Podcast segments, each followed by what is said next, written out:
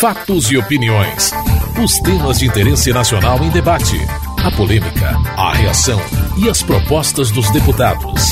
Apresentação: Antônio Carlos Silva. Alcançado o número necessário de assinaturas no Senado para a criação da CPI mista, que vai investigar supostas relações ilícitas de políticos com o contraventor Carlos Augusto Ramos, o Carlinhos Cachoeira, na Câmara, deputados de oposição se mobilizaram e pediram apoio para garantir o número necessário de assinaturas para viabilizar as investigações. O líder do pessoal, Chico Alencar, do Rio de Janeiro, questionou o procedimento de coleta de assinaturas. Está esquisito o processo de recolhimento de assinaturas dessa CPI. Temo que isso seja manobra protelatória.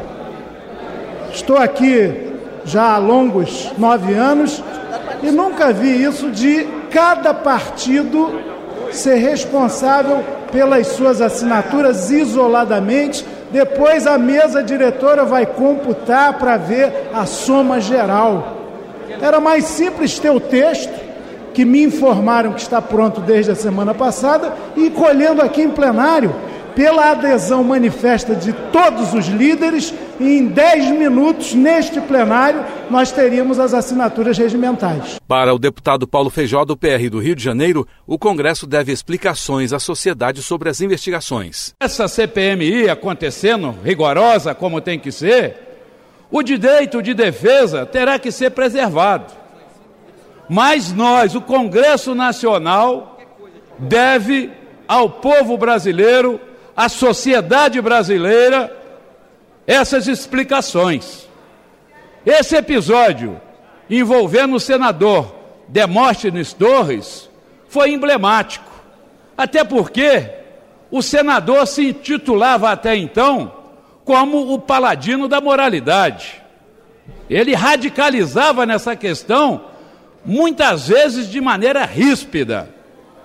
E para surpresa desagradável, lamentável da sociedade brasileira, esse senador da moralização é um dos principais envolvidos nesse esquema que acredito eu seja um esquema tão forte como foi o mensalão.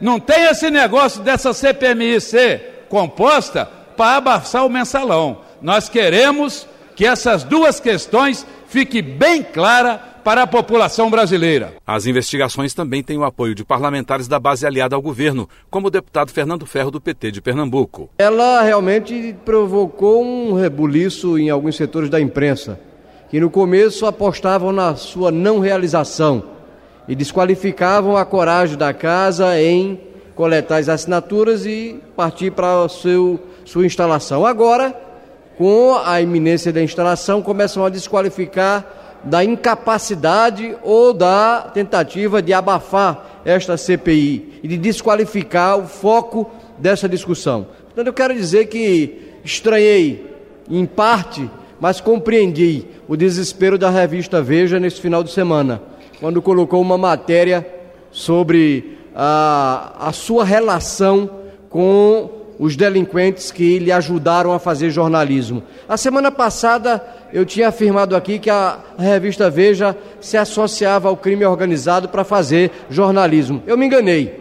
Eu acho que a revista Veja já é o próprio crime organizado fazendo jornalismo. O que ela fez essa semana foi de vestir a carapuça e achar como natural e normal utilizar o expediente da informação produzida por bandidos e delinquentes para fazer o seu jornalismo. Então isso não é mais uma associação, já é uma ação de crime organizado que esta CPI deverá, sem sombra de dúvida, investigar para colocar nos devidos pontos e esclarecer de fato o que está por trás dessa operação, que envolve grupos privados que se apropriam do Estado, grupos privados que cooptam promotores, que cooptam a justiça que utiliza mídia e que utiliza políticos para seus ganhos pessoais. Não há outro caminho que não a investigação, sob pena de todos nós virarmos suspeitos de uma operação monstruosa como essa denunciada pela Polícia Federal e que, sem, sem sombra de dúvida, requer uma investigação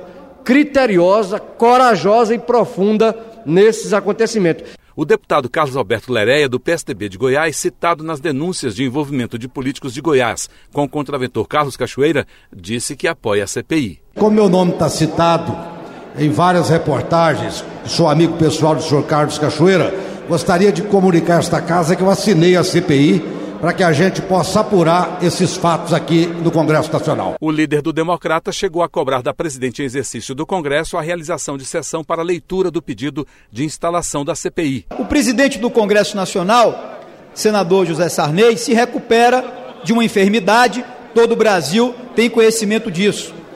Na ausência do presidente do Congresso, não há dúvida que quem o substitui e, portanto, tem todas as funções e prerrogativas para exercer o comando do Congresso Nacional é a sua sucessora direta, portanto, a primeira vice-presidente, deputada Rose de Freitas. Não há nenhum impedimento para que Vossa Excelência convoque a sessão, faça a leitura e garanta a formalização da CPI mista que vai investigar todas as irregularidades e eu quero aqui reforçar o compromisso do Democratas de investigar tudo. Não interessa que partido vai atingir, não interessa se vai alcançar o executivo, o legislativo, o judiciário, na instância federal, estadual, municipal. Nós queremos investigar tudo. O nosso compromisso é em combater a corrupção e não vamos aceitar operação abafa e muito menos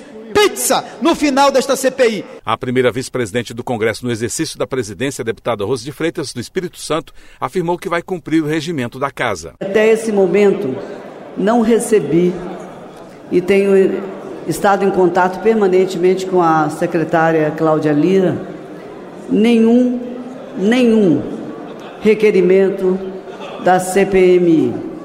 Tão logo eu receba eu procederei ao rito normal do regimento dessa casa, que será a conferência das assinaturas ao recebimento formal, requerimento das assinaturas, a conferência delas e em seguida, em seguida, a convocação da sessão do Congresso Nacional. Eu não fugirei a nenhum desses deveres, pelo contrário, se acaso optou por fazer essa, essa CPMI, é evidente que ela tem que ser feita à luz das assinaturas e do apoio que essa casa está recebendo e de todo o apelo que a sociedade está fazendo. O líder da minoria, Antônio Carlos Mendes Tame, do PSDB de São Paulo, teme o aparelhamento da CPI mista. O que nos atemoriza é o uso, o aparelhamento dessa CPI para que ela só investigue alguns, proteja, blinde outros e seja uma CPI direcionada para investigar apenas